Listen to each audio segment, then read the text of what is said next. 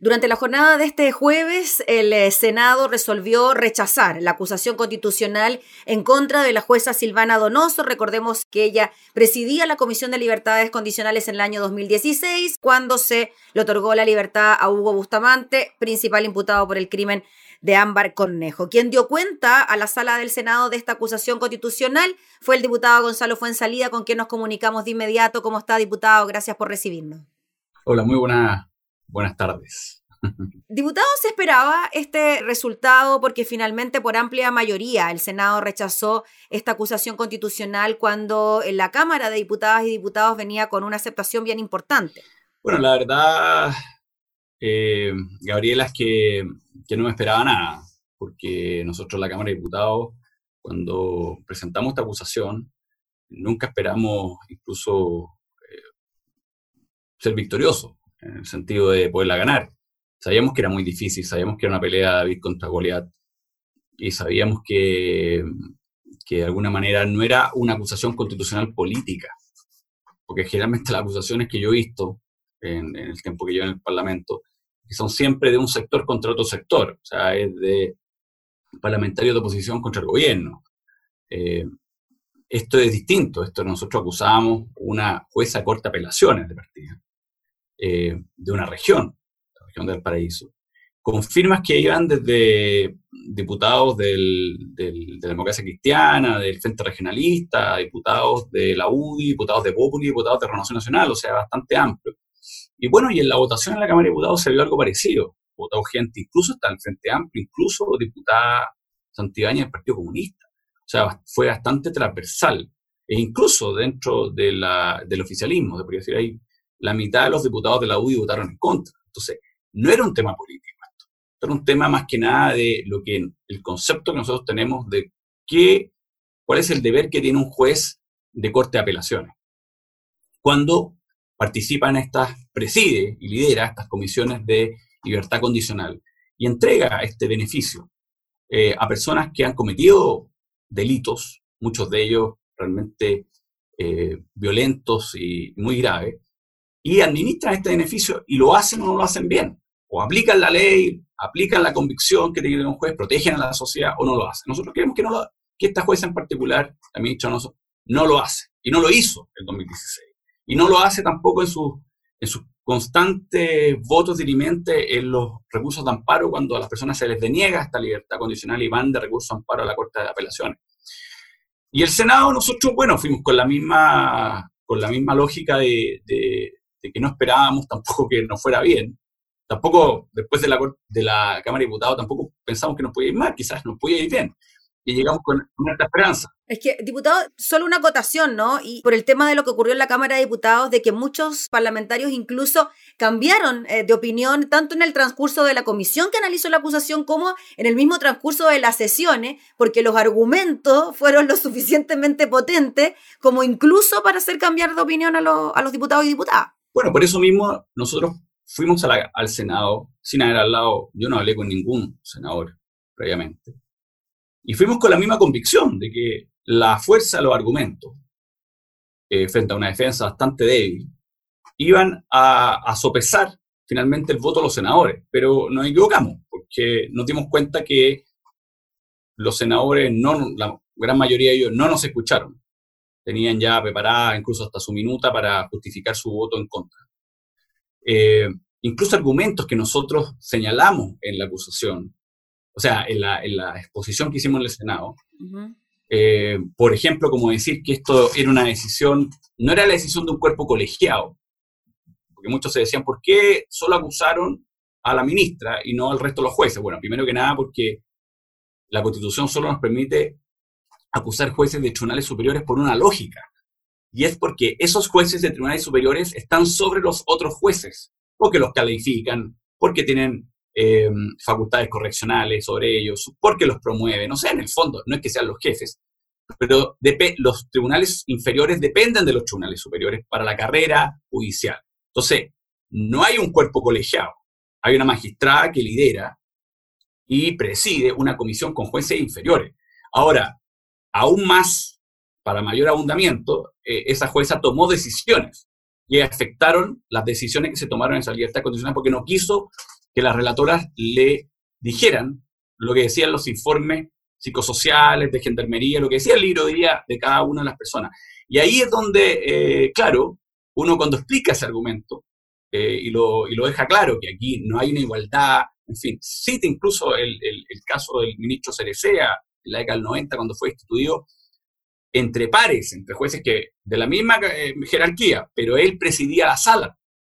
Y por eso fue destituido la lógica que era el presidente. Bueno, cuando uno pone todos esos antecedentes y se mm. encuentra después con senadores que dicen el argumento es que esto no puede ser una decisión individual porque ahí hubo un, un cuerpo, había un, una comisión que la formaba no solamente la jueza. Bueno, entonces uno dice, bueno, no me escuchó nomás, o no me quiso escuchar, sino que ya tenía preparado su argumento, se lo habían escrito, no tengo idea, de que ese era el argumento en el cual basaba su lógica de votar en contra. Entonces, es bastante excepcionante lo que me tocó ver en el Senado a mí, por lo menos particularmente, porque creí que, a diferencia de la Cámara de Diputados, los senadores se el tiempo para crearse una convicción eh, y darse cuenta, y no votar en contra y justificar su voto en contra con muchas cosas que se habían debatido, se habían explicado y ni siquiera tuvieron la apertura de cuestionárselo. Y más aún, muchos senadores que ni siquiera hablaron, ni siquiera justificaron su voto. Lo, cual creo que hay una debilidad de la norma. En el caso, como es un jurado, los jurados debiesen justificar o fundamentar su voto en contra o, a favor para que quede en para que quede registro eso. Eh, a mí me sorprende la declaración después de la jueza que dice eh, la contundencia o la seriedad de los argumentos, cuando, bueno, entonces la seriedad de los argumentos de la Cámara de Diputados parece que no fueron, no fueron muy serios, pero la verdad es que muchos diputados, como tú bien dices, eh, tenían una decisión y, la dieron y se dieron vuelta durante la sesión al escuchar, al escuchar los alegatos y al escuchar a, los miembros que participaron en esa comisión. Lo importante que es escuchar para quedarse convicción y es lo que no hicieron los senadores el día de ayer. El mm. diputado Gonzalo Fuenzalía la Corte Suprema también habló al respecto, dijo expresar su complacencia por el rechazo de la acusación constitucional por amplio margen. Cuando usted se refiere a una lucha de David contra Goliat, se refiere a estar enfrentando al Senado en conjunto con el Poder Judicial o a un poder tan contundente como el Poder Judicial. ¿Cómo lo ve usted? ¿Como la unión de estos dos sectores? cuando yo digo David contra Goliat, estamos enfrentándonos obviamente a un poder del Estado un poder del Estado donde, imagínense que hubieron tres senadores que se inhabilitaron. Tres. Y en la Cámara de Diputados, tres diputados que se inhabilitaron. O sea, cuando hay inhabilidades, uno dice, bueno, ¿por qué hay tantas inhabilidades? Bueno, porque hay situaciones que están, personas que tienen un juicio, personas que tienen parientes que están relacionados. Imagínense, es tan burdo esto que el, el abogado defensor de la jueza hermano de un diputado. O sea, no sé, si a mí mi hermano me dice, oye, tengo que tomar, yo le diría, trata de no tomarlo, porque me, me genera un problema. ¿ah? O sea, me genera un problema que estés tú defendiendo, se puede prestar, se puede malinterpretar, que lata estar uno en, en, tela de juicio porque, por mi hermano. O sea, yo le diría, no tomé la defensa. No, pero aquí la tomó. Entonces uno dice, mira, esto es claramente un David con Goliat. O sea, cuando hay personas que se inhabilitan, porque hay procesos judiciales en marcha, eh, cuando hay vinculaciones. Mm. ¿ah? O sea, viene un abogado a defender a una magistrada y a su vez ese abogado trabaja en la moneda. O sea, el, abogado Hermosilla viene a defender a la, a la, a, la, a la jueza, una defensa bastante cuestionable, pero bueno, a defender.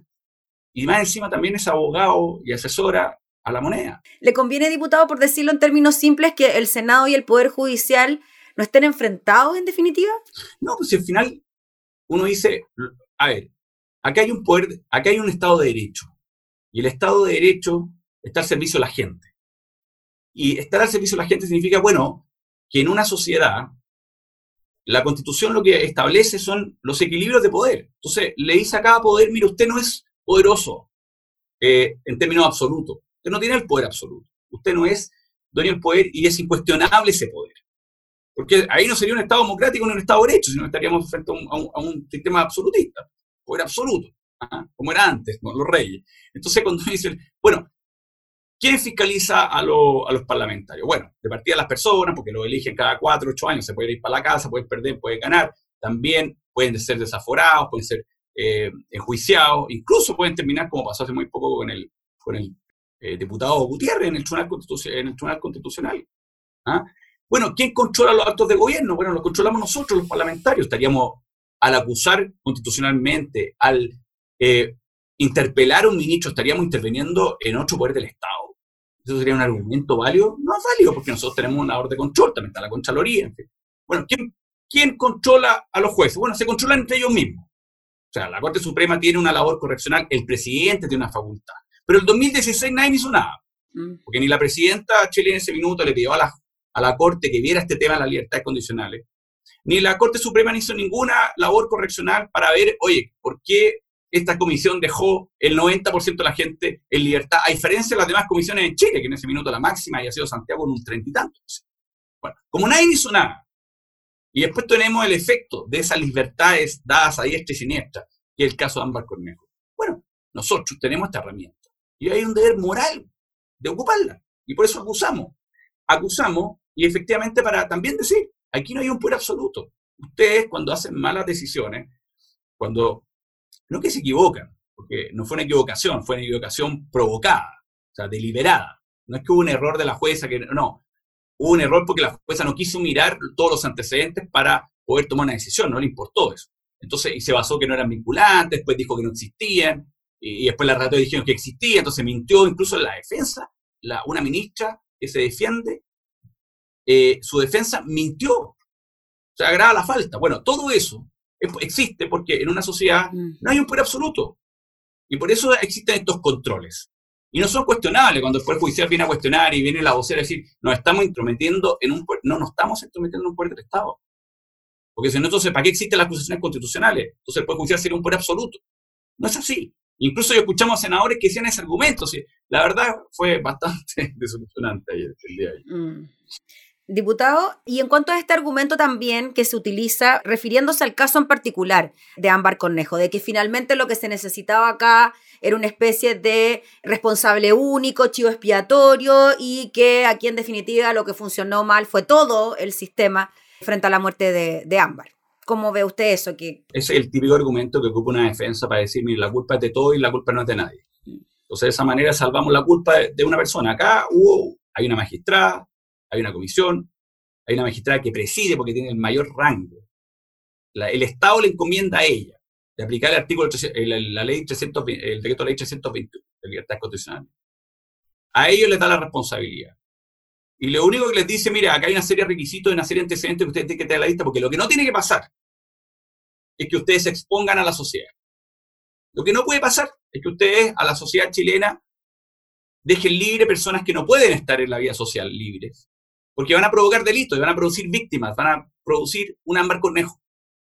Bueno, la jueza cuando le dieron esa misión y tuvo que aplicar este decreto ley, ella aplicó primero que nada su convicción, o sea, su dogma frente a la ley. Y dijo, mira, a mí las libertades son un derecho, así que el que la pía sea un homicidio en serie, o sea, una persona que robó, robó y de un robo simple, mm. vale lo mismo. Así que todos para afuera.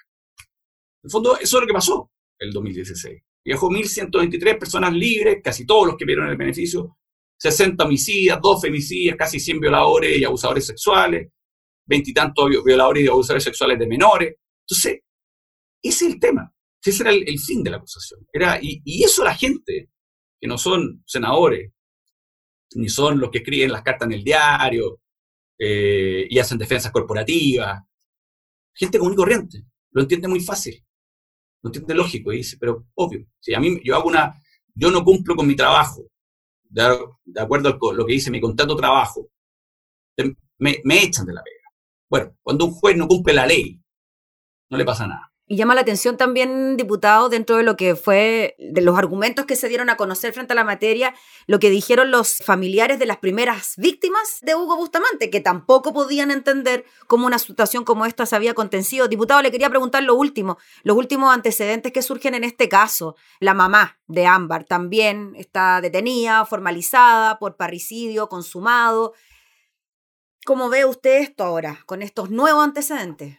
O sea, a mí me parece muy curioso que justo la detengan el día que se, que la acusación que se tenía que tomar la decisión de la acusación constitucional. Me parece muy curioso.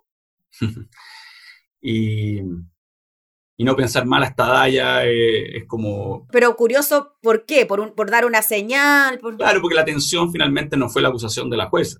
Mm. La atención se dio a el arresto de la madre de Amber Cornejo. Entonces cambiamos el foco. Ayer la gente que protestaba en Villa Alemana eran personas que llevan en, su, en, su, en sus carteles eh, el tema de la muerte de Amber, pero también llevan en sus carteles queja e indignación con lo que hayan hecho los senadores de, de no sancionar a la jueza. Pero bueno, eh, eh, finalmente esto es eso es un caso particular. Nosotros no estamos eh, mm. refiriendo a un caso en particular y a juzgamiento que tiene que tener ese caso particular, porque es una, es, una, es una labor que tiene que hacer la justicia. Nosotros no tenemos, y para eso hay todo un procedimiento, que para eso hay recursos, que uno va a la Corte de Apelaciones, termina la Suprema, puede pedir la nulidad al juicio, bueno, eso, eso es otra lógica.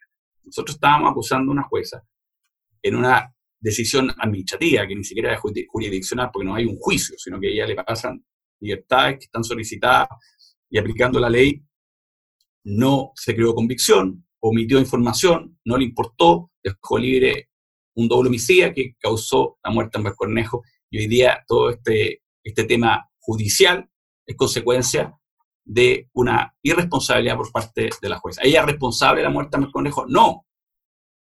Pero responsable de haber dejado libre, sin ningún tipo de análisis, a un doble homicida que le dio muerte a, a Conejo. Entonces, ¿es responsable finalmente de una muerte? Claro que es responsable porque no aplicó la ley, porque si le hubiera aplicado bien, no, no estaría, nunca habría habido una acusación constitucional y posiblemente nunca habría existido un caso como el de Ámbar Cornejo. Y no se sienta precedente, ¿no? que también me imagino es parte de, los objetivos, ¿no? De decirle a los jueces, a ver, si no se hace la pega, pasa esto, el típico de sanción frente a una acción no tan bien ejecutada. Bueno, por eso esta vez ganaron los poderosos de siempre y perdieron los chilenos de siempre. Ya, diputado, nos quedamos con eso.